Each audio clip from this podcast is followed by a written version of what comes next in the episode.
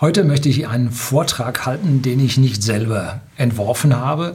Ich habe ihn zugesendet bekommen von einem Gerold Lechner, den ich persönlich nicht kenne, aber diesen Vortrag habe ich unheimlich geschätzt und ich habe ihn gebeten und gefragt, darf ich den denn hier jetzt auch halten? Und da habe ich dann seine Zustimmung bekommen.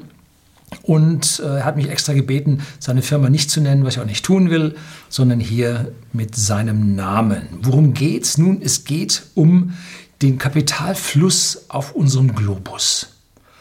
Darüber wollen wir uns heute mal unterhalten. Das sind so diese verschwiegenen Dinge, äh, Geheimregierungen, Deep State und ja, was sie alle verbirgt. Aber nein, äh, es ist einfach nur das schnöde Geld, das unterschiedliche Häfen sucht.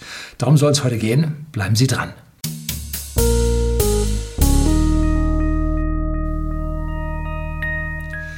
Guten Abend und herzlich willkommen im Unternehmerblog, kurz Unterblog genannt. Begleiten Sie mich auf meinem Lebensweg und lernen Sie die Geheimnisse der Gesellschaft und Wirtschaft kennen, die von Politik und Medien gerne verschwiegen werden. Und heute mache ich es mir einfach. Ich habe einen Vortrag, den ich hier vortrage. Die Folien sind auf Englisch und ich werde sie Ihnen dann entsprechend übersetzen, entsprechend kommentieren. Um, wenn Sie das Englische mächtig sind, können Sie vielleicht vorspulen und sich einzelne Folien anschauen. Sie erschließen sich sehr schön. Ich lasse allerdings ein paar Folien raus, weil ich nicht meine, dass ich das Copyright äh, von der einen oder anderen Folie dann übertragen bekommen kann, sondern nur hier die selbstgemachten Folien dann bringen kann und den Rest, was da drauf ist, muss ich Ihnen dann halt ein Stück weit erklären. Worum geht's? Nun, Geld regiert die Welt, wissen wir alle. Nein, Umwelt ist viel wichtiger. Nein, es kommt auf die Menschen an miteinander und so. Äh, ja, ist wichtig, aber regieren tut das Geld. Das war so, das ist so und das wird immer so sein, solange es den Menschen gibt. Ähm, schauen wir ins Mittelalter, schauen wir zu den Fuggern, schauen, ja, überall, wo sie hinschauen, es geht ums Geld. Es ist traurig, aber auf der anderen Seite ist es auch vorhersehbar.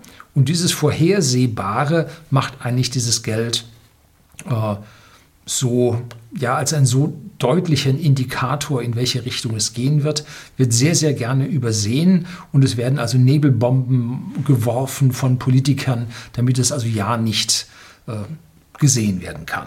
Also der Titel lautet Der Kapitalfluss und seine Implikationen. Was ist Implikation? Ja, Auswirkungen, Bedeutungen, Einflüsse.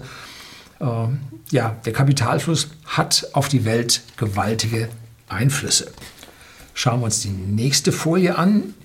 Was ist denn dieser Kapitalfluss, dieser ominöse Kapitalfluss? Nun, das sind Gelder, die Menschen anzulegen haben, die für sie arbeiten sollen. Nein, Kapital Menschen arbeiten. Ja, aber Menschen werden durch das Geld bezahlt, damit sie arbeiten, sonst arbeiten sie nicht. Ne? Und wenn man eine Zwangsherrschaft hat und Sklaven hat, dann arbeiten die sehr wenig. Also wenn man jemand mit Zuckerbrot zum Arbeiten bewegt, leistet er weitaus mehr, als wenn man die Peitsche nimmt. So, also dieses Geld fließt in die ja, Rechtssysteme, in denen es am besten behandelt wird. Wer hat freiwillig in der UdSSR investiert? Jo, fallen mir nicht viele ein. Also dort, wo das Geld am besten behandelt wird, da fließt es hin. Und das sieht man in diesen ganzen Paradise Paper, Panama Paper, die behandeln das Geld sehr, sehr großzügig mit Besteuerung und so. Und darum wandert das Geld da auch hin. Äh, und da kann man sehen, zum Beispiel schöne große Beispiele. Im Ersten Weltkrieg und im Zweiten Weltkrieg, da floh das Kapital von Europa in die USA. Die Leute wanderten aus, nahmen ihr Geld mit, so gut sie es konnten und haben dann dort ein neues Leben angefangen. Äh, ja, es wurde halt über den Krieg aus Europa vertrieben. Und dann die Kuba-Krise, wo also die Atomraketen 80 Kilometer oder 90 Kilometer vor den USA standen. Und damals gab es noch ganz wenige Langstreckenraketen, aber viele Kurzstreckenraketen. Da wurde den Amerikanern das ganz schön heiß und die haben ihr Kapital dann nach Europa abgezogen. Und wenn man finanziellen Erfolg sucht, dann muss man halt diese Kapitalflüsse kennen und man muss sich mental vorstellen können, was passiert denn gerade? Wo fließt denn gerade Geld? Was haben wir denn für eine politische Situation und wie wirkt diese Situation auf das Kapital? Hm, das muss man sich vorstellen können. Da muss man dann tiefere Einblicke haben, damit man hier nicht auf dem linken Fuß erwischt wird und man im Wolkenkuckucksheim lebt und die Welt funktioniert dann doch ganz anders. Schauen wir uns den aktuellen Kapitalfluss an. Die Schulden weltweit laufen vor allem in US-Dollar riesengroß über die letzte Dekade und es wird von Regierungen weltweit und von Firmen weltweit ja, genutzt. Und wenn wir dann ökonomische Probleme außerhalb der USA sehen und dort mehr Pleiten haben, dann steigt die USA weiter auf. Sie wird weiter bedeutend mit US-Dollar. Und damit haben dann andere Länder mit Krisen wieder Probleme. Bestes Beispiel Argentinien, wo die, das Maximum der Staatsschulden dann auf US-Dollar lief und damit die Amerikaner äh, massiven Einfluss äh, da nehmen konnten und das Schwellenland an dieser Stelle richtig Probleme hat, äh, den harten Anforderungen einer westlichen Währung gerecht zu werden mit Krediten und den entsprechenden Zins- und Tilgungszahlungen. Kommen wir zum, zur zweiten Folie, zu diesem Kapitalfluss. Die äh, schlechte europäische Bankenlandschaft, die höchst reguliert, schlecht kapitalisiert sind, riesige äh, ja, Risiken in den Bilanzen haben, negative Zinsraten haben, wo sie keinen Cent mehr verdienen können. Ähm, das ist kein gutes Umfeld, äh, um hier irgendwelche Gelder irgendwo anzulegen. Und die EZB hat 40 Prozent der kompletten Schulden der Euro-Staaten angekauft. So weit, whatever it takes, ist es schon gekommen von dem Herrn Draghi. Ne? Dann gibt es eine nicht nachhaltige Investition in das europäische Energiesystem. ja, das heißt immer, es wäre nachhaltig, aber aus finanzieller Sicht ist es nicht nachhaltig, weil man an diesen Stellen relativ schwierig Geld verdienen kann. Wenn da so ein Atommeiler läuft und man kriegt die 5 Cent und hat dreieinhalb Cent Kosten, äh, das ist nachhaltig, da verdienen sich eine goldene Nase. Und die Gemeinden, in denen diese Atomreaktoren standen, die hatten also vergoldete Bürgersteige, ne? weil da die Gewerbesteuer in den einzelnen Gemeinden anfiel. Ja, von wegen, man will nicht in der Nähe vom Atomkraftwerk wohnen. Manche Leute wollten schon. Kindergarten mit Ausstattung und Personal bis zum Abwinken. Ne?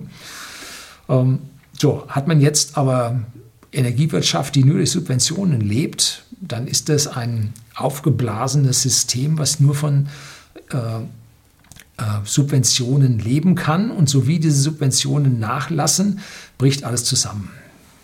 Wie war das? Solar World und äh, äh, Wind, Windwärts oder so ähnlich hieß das doch. Äh, so, so wie da die Subventionen etwas nachließen, gegen die Dinge baden. Ne? Also da ist es nicht nachhaltig, was dort im Moment läuft. Und das, was nachhaltig läuft, nämlich die Produktion von Solarmodulen, von Platten, die haben wir nicht mehr, die haben wir nach China abgegeben. Ne? Also an dieser Stelle, ich bin sehr für regenerative Energien, habe selber Photovoltaik auf dem Dach, fahre Elektroauto, Hausakku im Keller und, und, und. Äh, aber man muss dieses Ding rechnen, dass es auch ohne staatliche Subventionen geht. Und das geht bei mir durch einen hohen Eigenverbrauch. Also nachhaltig muss die Geschichte sein, nicht nur äh, umwelttechnisch, sondern auch finanziell, denn sonst hat das nicht lange Bestand. Ne?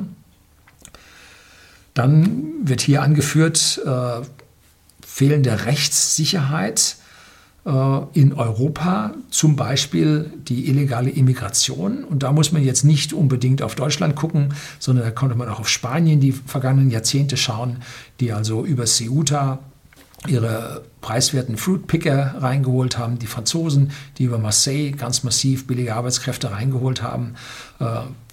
Wenn man nach Paris kommt, äh, zur Whisky-Messe von whisky.de, dem Versender von hochwertigen Whisky an den privaten Endkunden.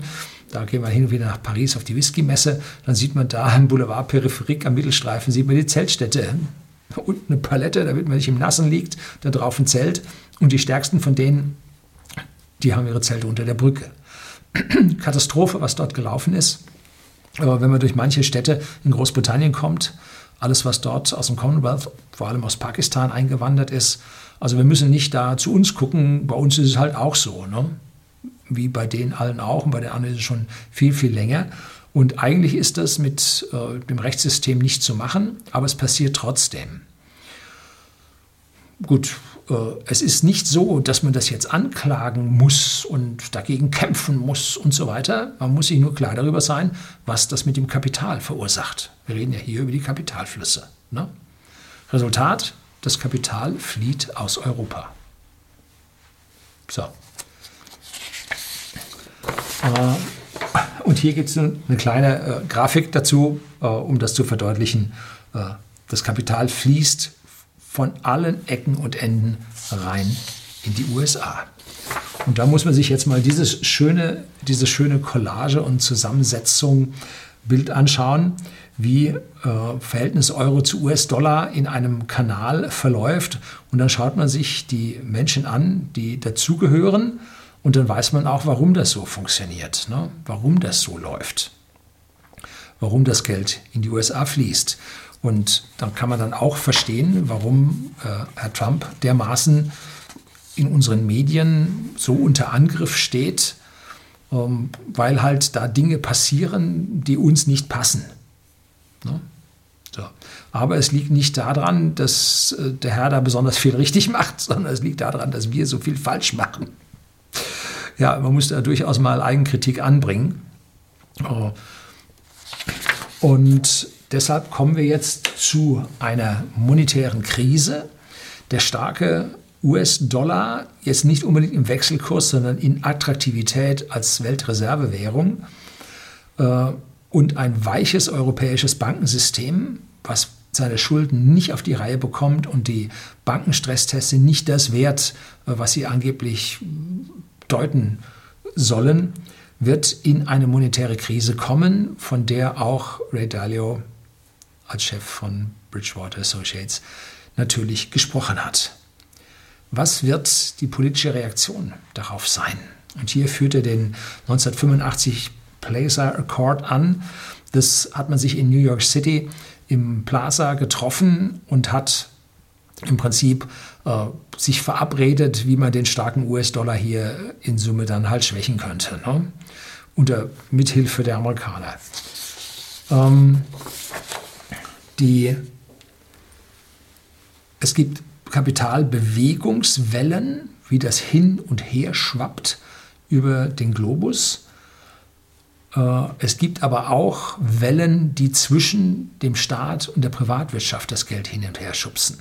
Ne? Und es gibt Momente, wo wir Probleme im privaten Sektor haben, das heißt in den Firmen haben, zum Beispiel in der großen Depression. Und es gibt Phasen, wo wir Probleme haben im, ja, im Staatssystem, in den Staatsfinanzen, in einer monetären Krise, so wie im Moment. Und das Kapital kennt da nichts, das wechselt von einem Sektor in den anderen. Das schwappt da hin und her. Und so wie es jetzt äh, bei den Firmen schwieriger wurde, kaufen die kurzfristige Anleihen um hier ein paar Hundertstel Prozent zu holen. Wenn sich dann wieder erholt, springen sie wieder andersrum hin und her zwischen den Anleihen und den Aktien, schwankt das hin und her. Und jetzt gibt es dann diese kurzfristigen Bewegungen, es gibt aber auch die extrem langfristigen Bewegungen dabei. Und im Moment haben wir gesehen, dass das Geld von dem privaten Sektor, äh, nein, vom Public Sektor, also von den Staaten, von den Staatsanleihen, den Government Bonds hin in den privaten Sektor, in die Equities, also in Aktien äh, gewandert ist. Äh, und dann hat er ein Diagramm, wo ich also mich nicht traue, das Copyright zu übernehmen, wo er sehr schön zeigt, wie diese Wellen hin und her schwappen äh, in den verschiedenen Zeiten. Was hat das nun also nun als Bedeutung und als Ende, als Fazit? Wir werden keinen Crash in dem Finanzsektor der USA sehen. Das ist eine steile These, die ich zu 80 Prozent unterschreibe. Denn dazu sind die Banken zu stark, dazu haben die Banken noch wirklich höchste Gewinne, hohe Gewinne eingefahren. Die haben weitaus mehr Masse als unseren. Und im äh, ja, staatlichen und kommunalen äh, Schulden sehen wir mittlerweile höher oder sieht er hier höhere Probleme. Ich sehe sie auch. Und zwar, weil wir Inflationen haben, weil wir negative Renditen dort haben und Pleiten, die kommen werden, die in Deutschland anfangs nicht so sind. Ähm, in den USA ist zum Beispiel Detroit pleite gegangen in der großen Automobilkrise. Und da war Deutschland bzw. die Deutsche Bank mit 320 Millionen Dollar Kredit drin, der dann Default ging, also der dann pleite ging, wo sie das Geld nicht wiedergesehen haben. Bei uns ist ja immer so, dass dann der nächste höhere dann im Prinzip die Schulden übernimmt und dann versucht, die Sache zu restrukturieren. Wenn aber alle dann in die Schulden hineingrätschen, dann wird es am Ende relativ schwierig. Und die schwarze Null, die wir im deutschen Staatshaushalt im Prinzip haben wollen, ist ja sehr merkwürdig entstanden. Und zwar indem äh, der Staat immer mehr Lasten auf sich genommen hat. Ich mache dies, ich mache das, ich rette den und so weiter. Aber die Ausgaben dafür auf die Gemeinden abgeladen hat, die Kommunen abgeladen hat, sodass sich also ein immer größerer äh, Gap, immer größere äh, Unterschiede zwischen hochverschuldeten oder höchstverschuldeten Kommunen und einer schwarzen Null im Bundeshaushalt ergeben hat.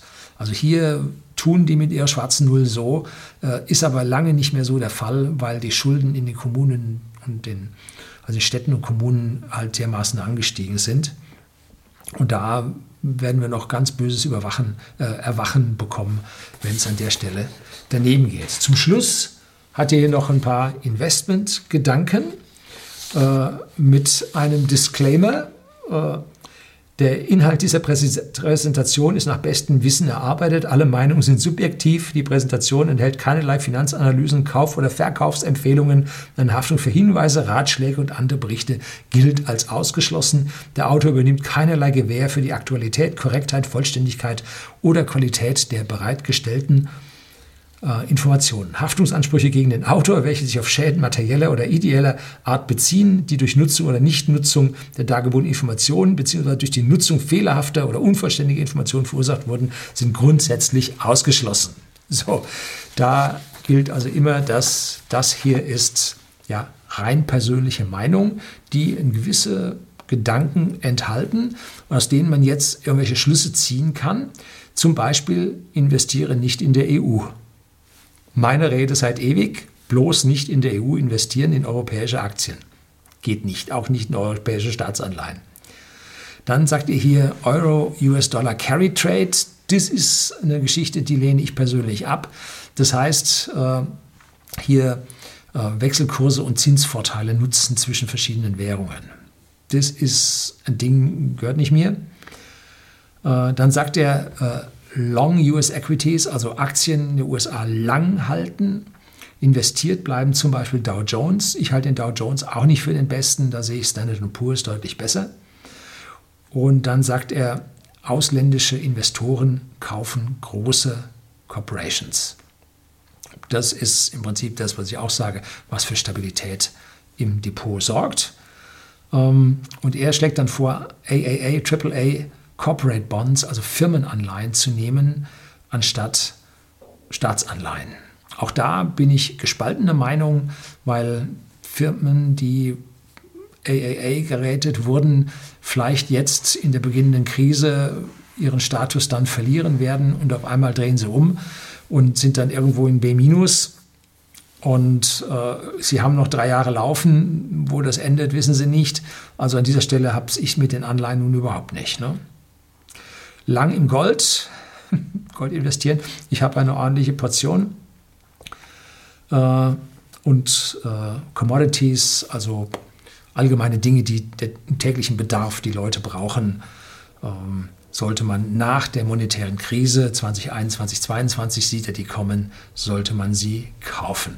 Und dann einen kleinen Tipp am Ende, weshalb ich dann das Lächeln an gefangen habe, man sollte Tesla-Aktien kaufen. Long in TSLA, das ist das amerikanische Kürzel für die Tesla-Aktie. Und da gibt er den Link auf das Video vom Tony Sieber an, wo er zeigt, wie die Elektromobilität hier äh, ja, in Zukunft den Durchmarsch machen wird. Das wollte ich Ihnen zeigen, dass Kapital wie ein scheues Reh ist. Kaum verschreckt man es irgendwo, läuft es weg und es dauert ganz schön lange, bis es wieder zurückkommt. Im Zweifelsfall nur, wenn es an der anderen Stelle auch geschreckt wird. So wie äh, Erster, Zweiter Weltkrieg in Europa und dann Kuba-Krise in den USA. Dann kann das das Kapital hin und her treiben, aber es wird immer den relativ sichereren Hafen suchen und ich sehe diesen sicheren Hafen nicht in Europa. Hm. Dafür haben wir unsere, ja, unsere Damen, die an den höchsten Positionen in Europa setzen, sitzen. Äh, Frau Lagarde an der Europäischen Zentralbank, äh, Frau von der Leyen in der Europäischen Kommission als Präsidentin und Frau Merkel als Bundeskanzlerin in Deutschland.